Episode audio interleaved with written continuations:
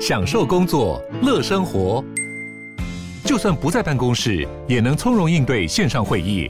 HP Dragonfly 透过专业的 HP Presence 设计，内建降噪及会议快速键，搭配清晰的 Bang & Olufsen 音效，增强音讯及视讯功能。HP Dragonfly 顶级商务笔电，采用 Windows 11专业版，让您在会议中享有最佳的视觉和听觉品质。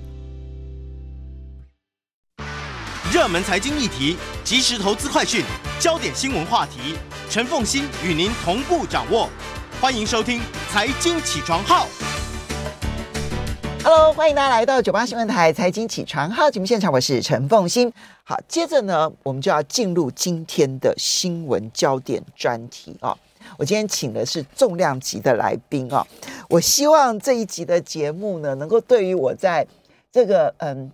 宇宙物理啦，或者是嗯，或者是量子电脑所能够创建的世界这件事情上面，有进一步的基础性的认识。好，这是我的愿望。好，然后今天邀请的呢，那真的是大师中的大师，台大物理系特聘讲座教授，他同时也是台大梁次正宇宙学讲座教授兼梁次正宇宙学与粒子天文物理学中心主任陈丕森陈教授，陈教授呢，他也是二零一八年法国巴斯卡讲座的得主哦。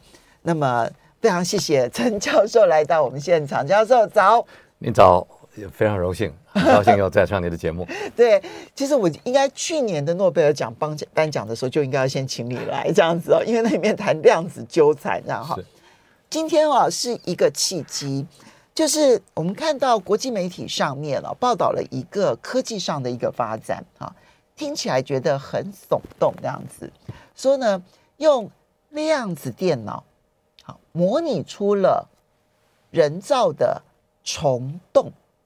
如果我们喜欢科幻电影的话，或者科技电影的话啊，虫洞这两个字应该不陌生。你去看科技小说，都会看到“虫洞”这两个字，因为大概你要穿越时空啊，都需要到虫洞这样子哈。那么，嗯，可是虫洞真的可以用量子电脑来模拟吗？所以我们要知道，量子电脑能够做到什么事，虫洞又是什么意思，而这个模拟又可能带来什么样的意义？是，哎，陈教授，这个啊是大概是。难上加难的一个课议题，本身呢，虫洞就是研究宇宙、研究黑洞的科学家们最前沿的工作之一。嗯，那它相应的另外一个课题就是量子电脑，或者说等等，我会解释什么叫量子纠缠，又是另外一个非常前沿的问题。嗯，那把这两样东西等价起来，说他们两个是相等的意思的话呢，就是前沿。上的前沿哦，真的，真的，所以前沿成前沿，所以这个是非常非常前沿的问题。嗯，几乎每一个专有名词都需要花很长时间解释啊。那所以我我来试试看，但不晓得能不能成功，因为 因为实在是相当的不容易。对，我能理解。那要要说这个要解释的话呢，我觉得第一件事情是需要稍微退后一点点，可以说嗯。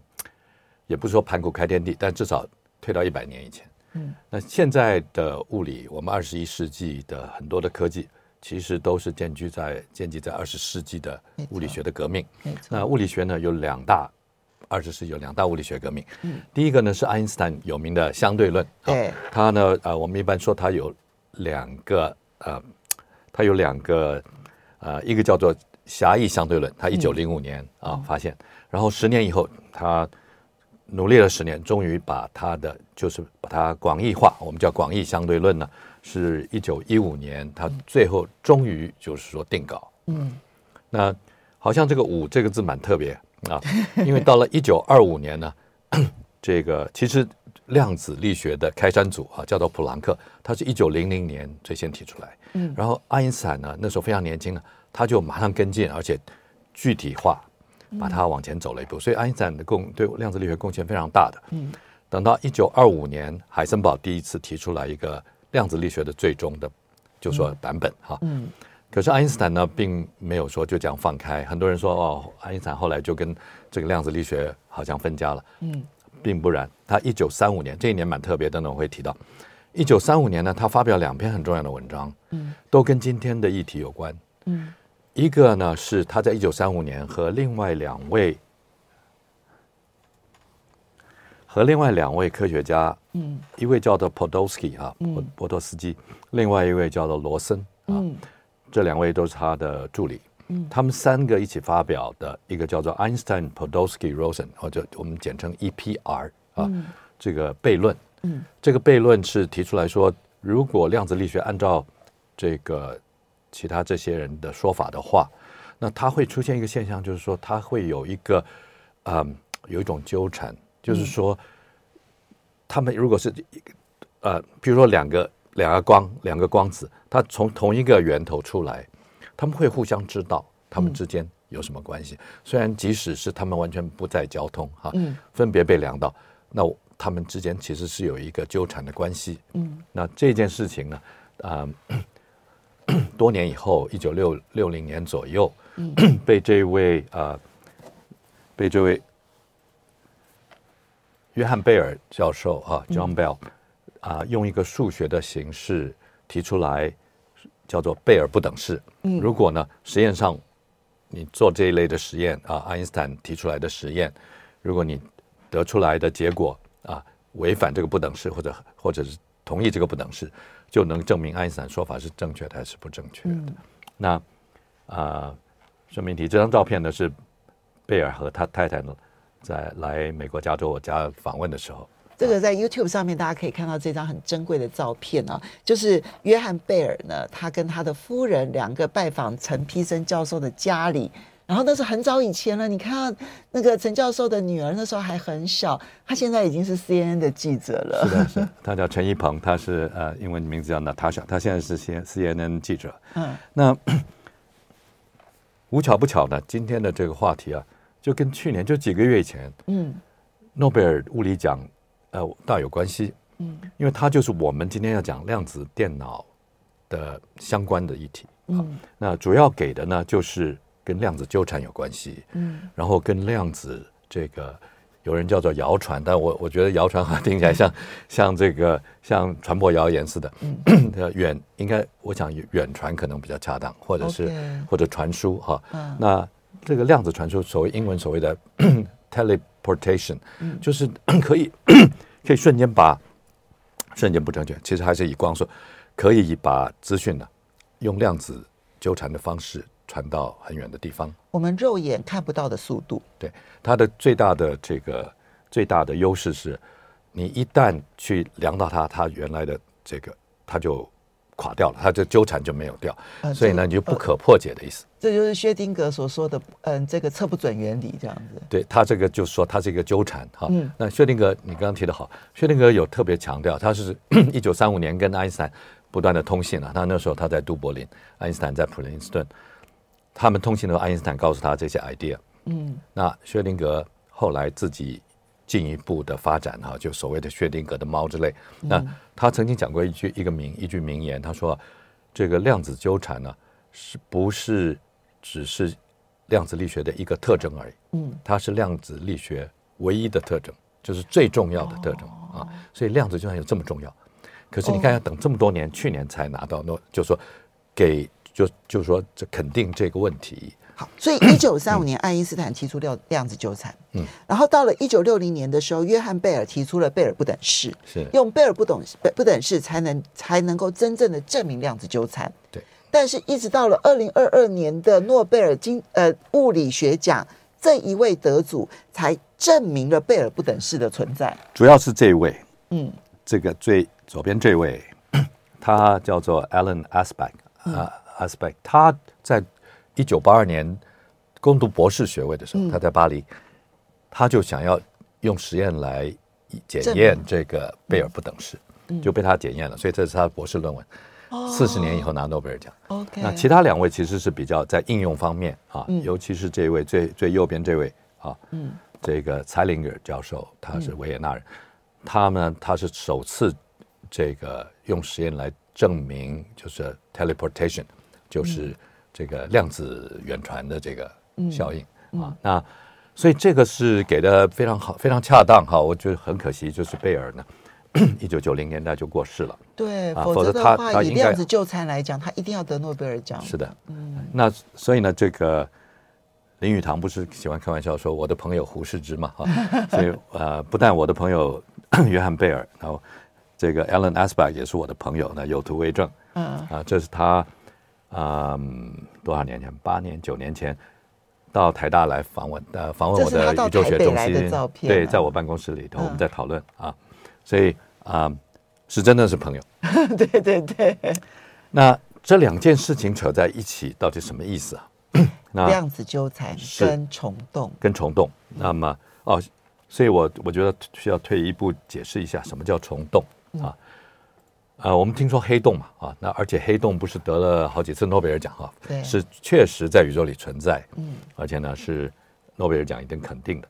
那什么是虫洞呢？有人说两个黑洞 把它连在一起叫虫洞。哦，先顺便说，嗯，这个虫洞的虫洞呢的。嗯，它是一个爱因斯坦广义相对论的一个严格的数学解，它是一个解啊。一九三五年，刚才我们看到这张照片有三位哈，爱因斯坦跟 Podolsky 还有罗森。对，那他一九三五年呢，爱因斯坦和罗森呢，和罗森呢，又另外发表一个文章。嗯、那那个文章就是他们提出来。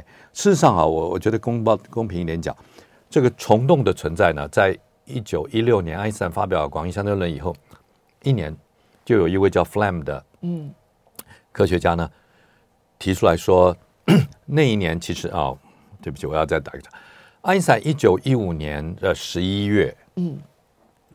发表了他的最终版本的广义相对论，一个月之内，有一位叫卡尔史史瓦茨的一位。啊、呃，科学家啊，就是 Karl Schwarz，呃，这个 Schwarzschild，嗯，他呢自己就他其实是已经是柏林天文台的台长，嗯，但是他自己自愿从军，就在一次那时候是一次世界大战，嗯，他就在服役于这个东普鲁士和俄罗斯的这个嗯。这个前线，嗯，他担任炮兵，嗯，那他持续收到这个 这个普鲁士皇家学院的每个月的通报，嗯，他就看到爱因斯坦的这个解，嗯。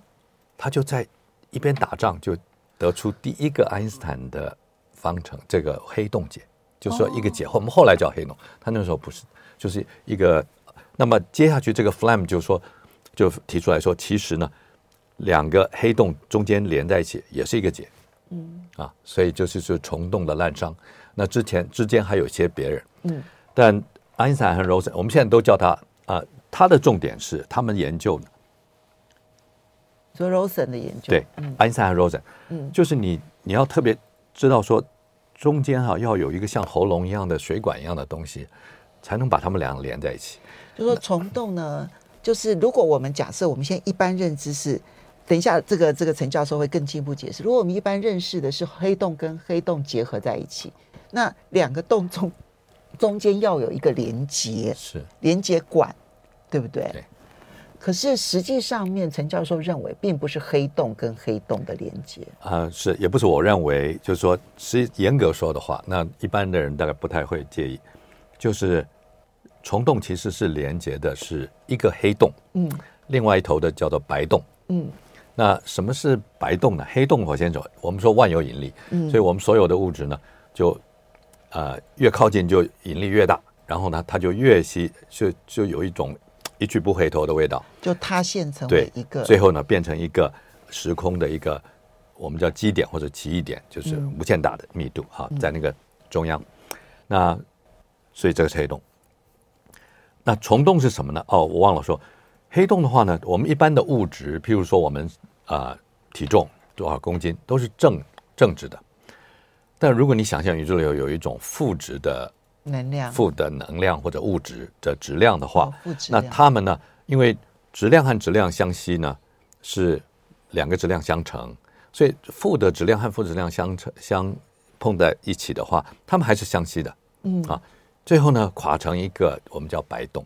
嗯，是负的物质 OK，那所以我先强调一下说，说负的物质，我们在这个宇宙里到目前为止没有任何的证据。哦，所以看得到黑洞，但看不到白洞。对，我们从来没有看到过白洞。对，那就更别说我们有没有看到过。所以它是理，它是理论证明，呃，理论上面可以有这样子的一个，说它有，对，但是实际上面还没看到。对，对，这就是数学和物理的不同的地方。但它不见得没有哦，因为理理论物理证明有的东西，最后在宇宙上面找到的很多很多很多。嗯，黑洞就是这样子。对的，所以所以不能说没有。啊，只是说现在还没有证据，嗯，好吧。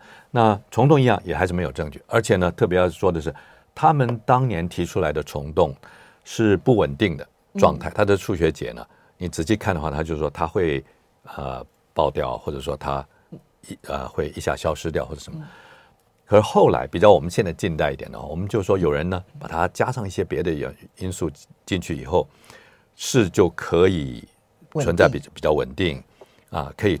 可以，你可以说可以穿越吧，啊，不是说物质跟 信息可以穿越啊，那我们叫做 traversable wormhole，就是穿越性的啊，可穿越那 wormhole。所以我们现在今天提到的东西都跟这个后来的这个可穿越的黑洞、虫洞比较有关系。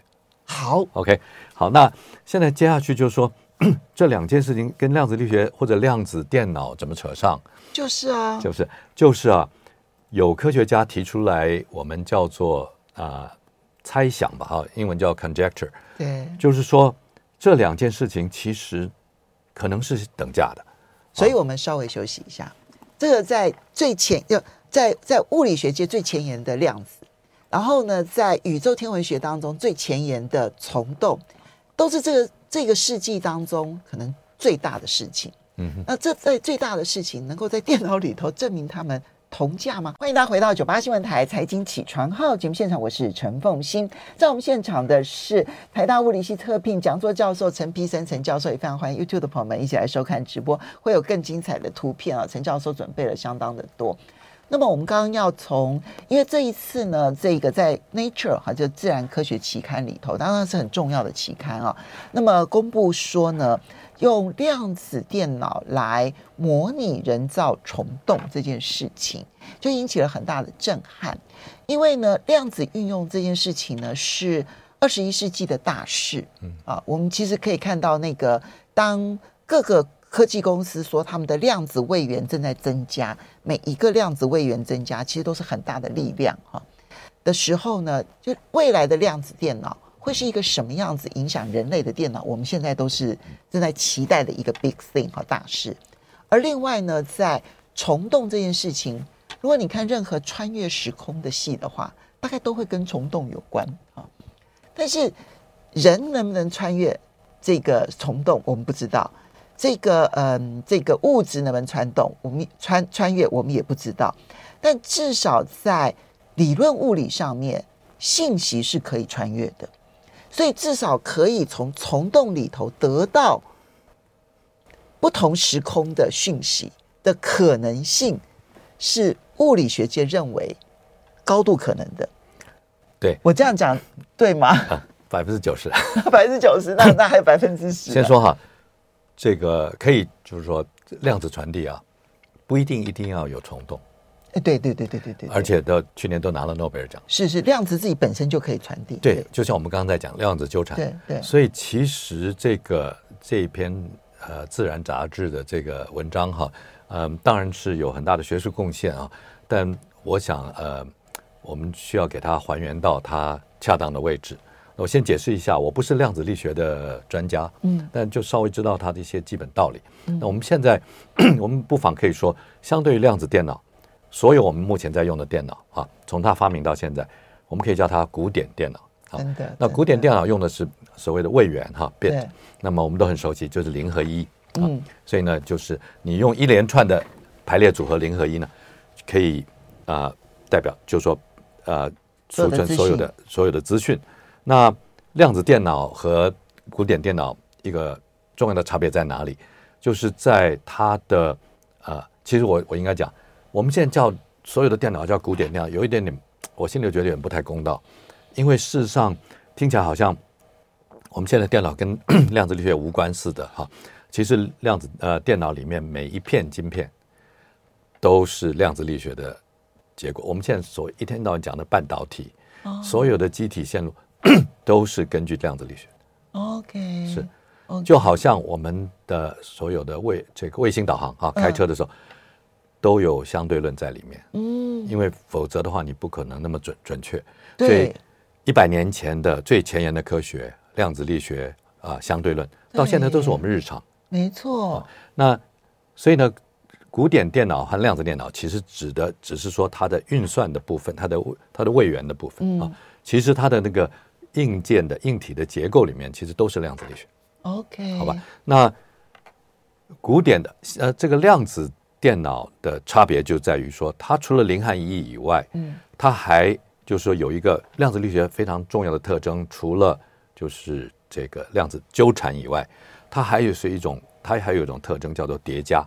嗯，就是你两个不同的呃态啊量子态呢，它是可以同时存在，把它叠加在一起。嗯，这就是为什么薛定谔有一个有名的猫啊，它到底是死的还是活的？对，它的存在其实是死的态状态和活的状态的一种叠加。哦，状态的态。啊，哦，态的叠加，叠加态，嗯，叠加态。所以呢，这个量子电脑它所要运用或者说它的优势，就是说它不是那么简单的零和一的这样子的一个分分别，而是说它还可以有不同的叠加。嗯，从我们一般死老百姓的角度来看的话，简单来讲，它的运算能力的跳跃的程度是我们难以想象的。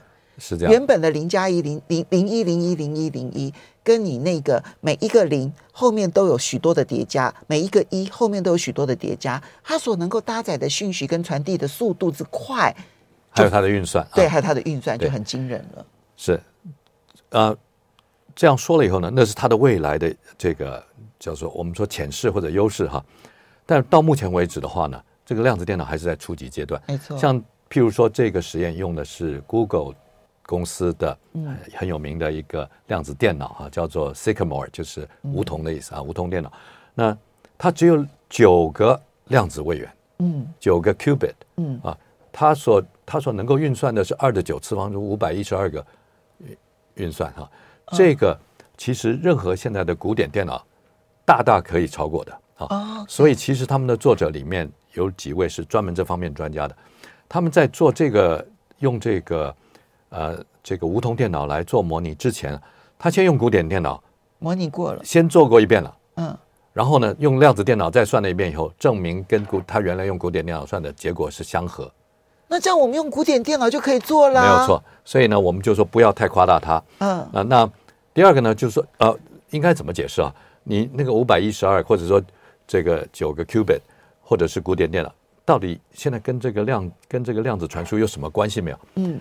它是用来描述这个啊这个信息的这个波函数的，嗯，那当然五百一十二其实只有五百一十二个点哈，这个这个不是很精确，嗯，那当然这个重要的是这个工作呢，他们真的我认为真正的这个啊重点呢，不是说量子电脑在这件事情上产生了一个前所未有以前就别的方式没有办法做到的。因为我刚刚说了，你用古典电脑也做到了，对，用古典电脑，现在它那个 bits 多大到不不行。嗯、那所以重点不在那，重点其实是我觉得这些作者们呢，他们用了现在其实很很很流行的，那我的研究团队也也经常在做的，就是所谓的机械机械学习，machine learning，机器学习，机器学习，机器学习，对对，机器学习，他们用机器学习来优化他们的这个。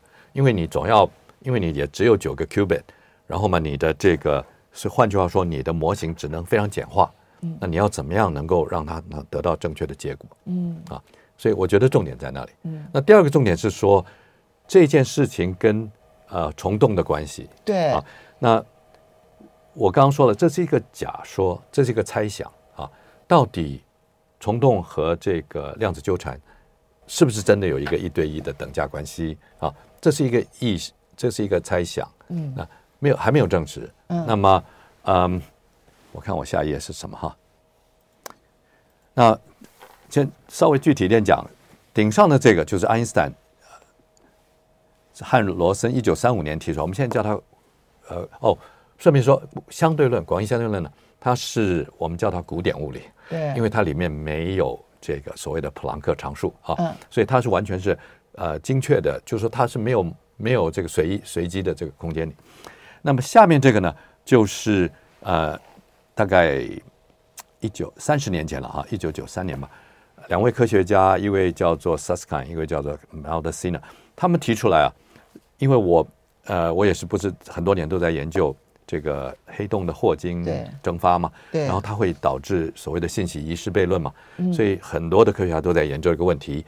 那他们三十年前提出来说，其实呢，这个 这个黑洞的霍金蒸发或者信息遗失呢，和这个爱因斯坦的两个工作，一个是他的这个 ER 啊，这个爱因斯坦 Rosen 的虫洞，嗯，还有呢。他另外同一年提出来的 EPR 就是关于量子纠缠的，嗯，这两件事情其实呢是相等的。哦，这都是一九三五年的时候提出的。不不，这个是一九三，这是两个都是一九三五哈，爱因斯坦和他的他的合作者提出来。那么我刚刚讲的那个是一九九三。OK，对，一九三十年前提出来说这两件事情其实等价，怎么说呢？说这个这个黑洞啊，它蒸发的这个霍金蒸发哈，嗯。其实呢，他们两个之间是有量子纠缠啊，这个这个是我们大家都同意的。那但是呢，他说这个量子纠缠其实是等于是这个他们是像这个虫洞一样啊，是这两件事情是同一件事情，是这个意思啊。那呃，这这是一个假猜，这是一个猜想。那呃，到底是不是就是这样子，我们不晓得。那这一次的这个研究呢，其实是呃，他其实他的论文里面引用的文献也有这也有。也有这个一九九三年的文章，嗯、那基本上就是说，是从这个 idea 的作为出发点。那事实上呢，这个 idea 到底是不是就是说呃无懈可击呢？其实也是有问题的。像譬如说，我和我的呃学生博士后，嗯、我们我们这是哪一年？一九大概五六年前，我忘了哪一年。嗯哼。啊，我们就举出一个反例，嗯，一个 counter example。嗯，说这个 ER 等于 EPR 的这个这个猜想哈，这个就是这个字就是猜想的意思。嗯，是是可以有反反例的，就不它不等价，它并不它并不它并不永恒等式。对，那我们基本上我们就发现说，这个这个他所提这个所依赖的这个呃爱因斯坦 Rosen 的这个桥哈，就是那个喉咙，它其实是是。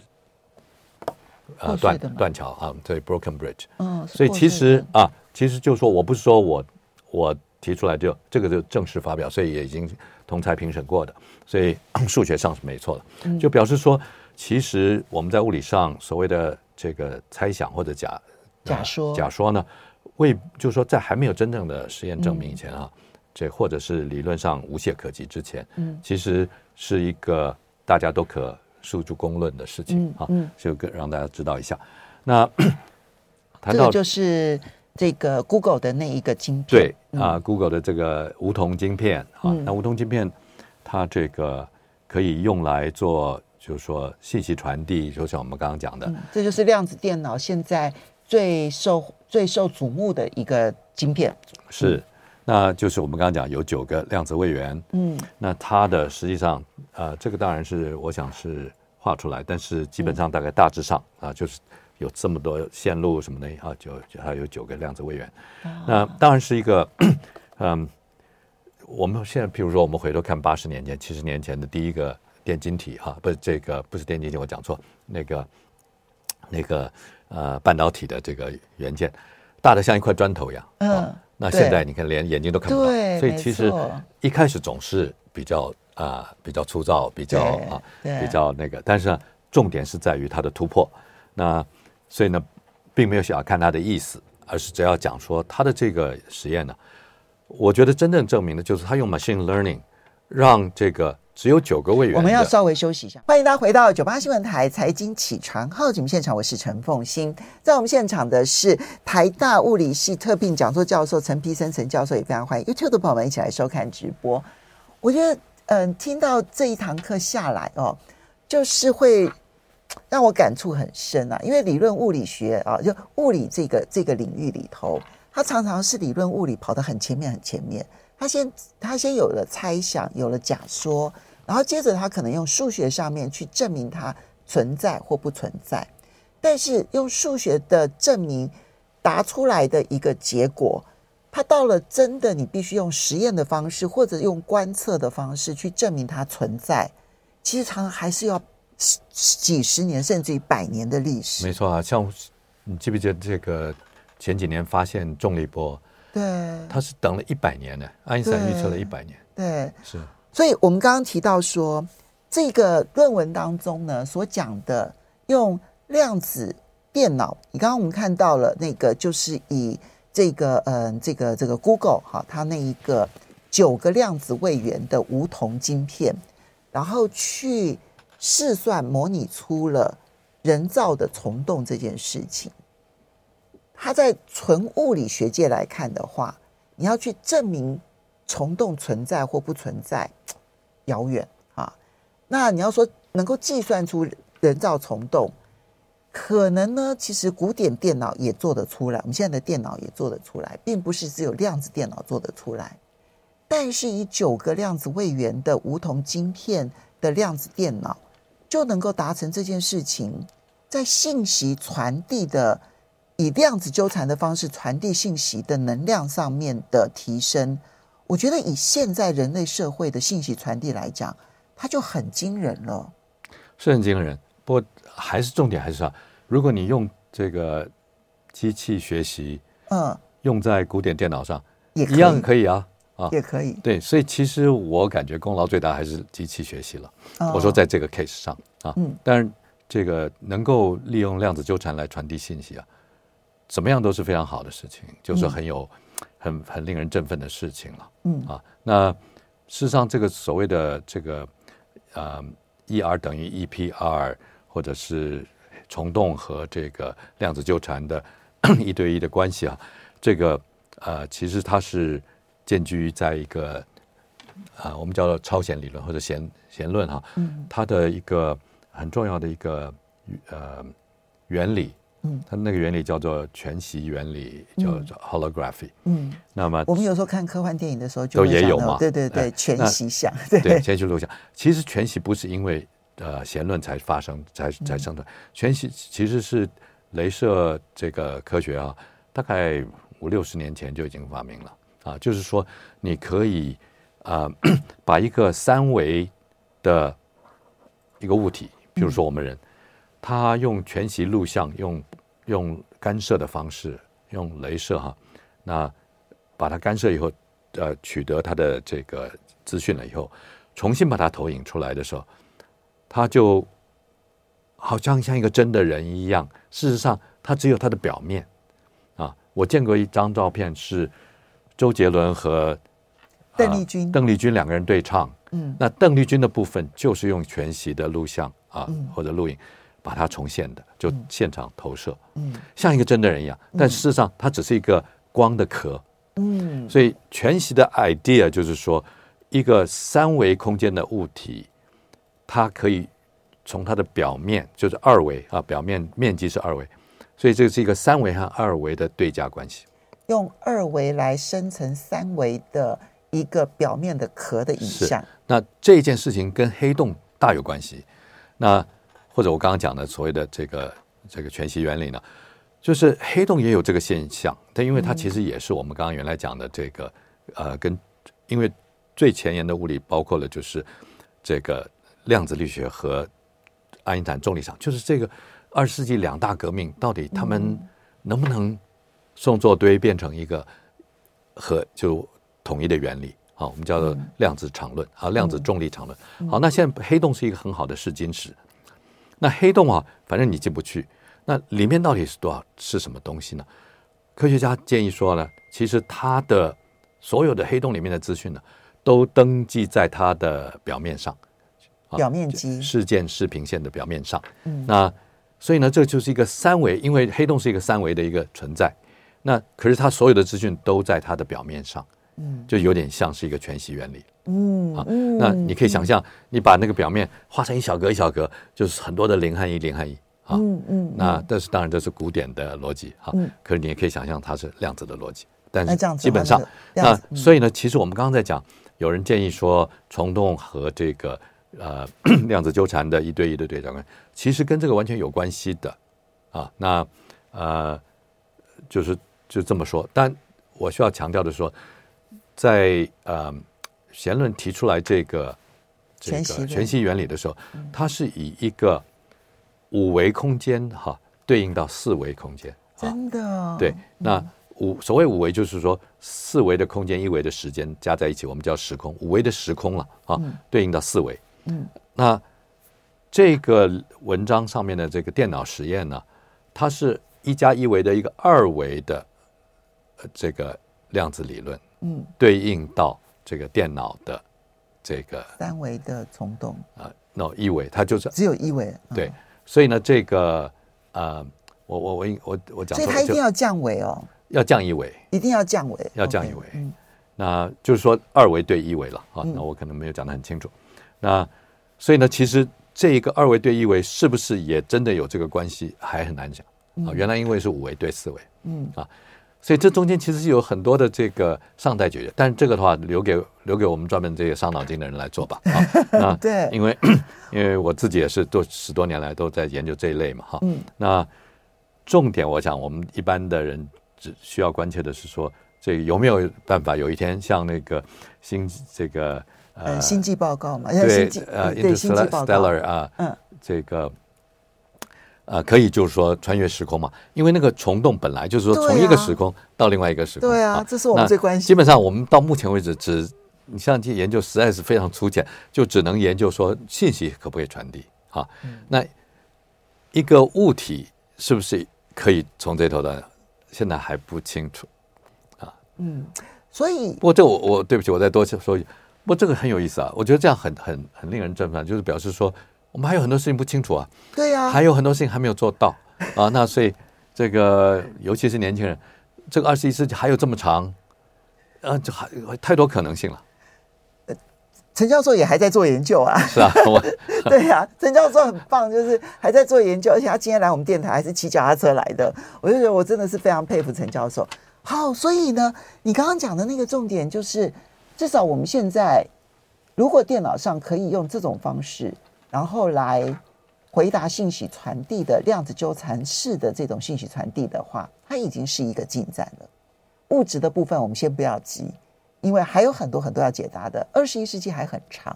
不过最后你要提说，不是只有用量子纠缠可以来解答信息的问题，其实类比黑洞也可以。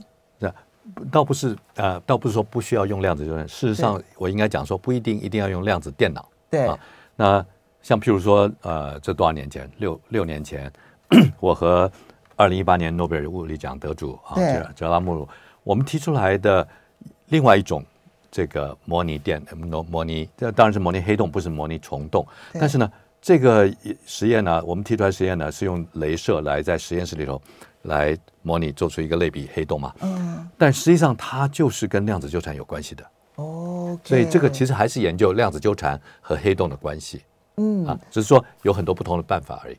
所以那个途径非常的多，途径很多啊。那、嗯、哦，这个的话就再说。对，那呃，我们最后这一章，我还是觉得要介绍一下。我觉得大家如果有兴趣的话，可以去参观一下台大的次正宇宙馆，那非常好看。外面你看到的方方的壳，但里面其实是一个圆形的建筑物。然后我进到里面呢，它就是一个模拟宇宙的一种建筑的模式。然后你看到那一个星际，看到那个天空，那陈陈教授的 idea，然后呢，姚仁喜教授，呃，姚仁喜大师所设计的。那我们时间的关系，要非常谢谢陈丕生陈教授。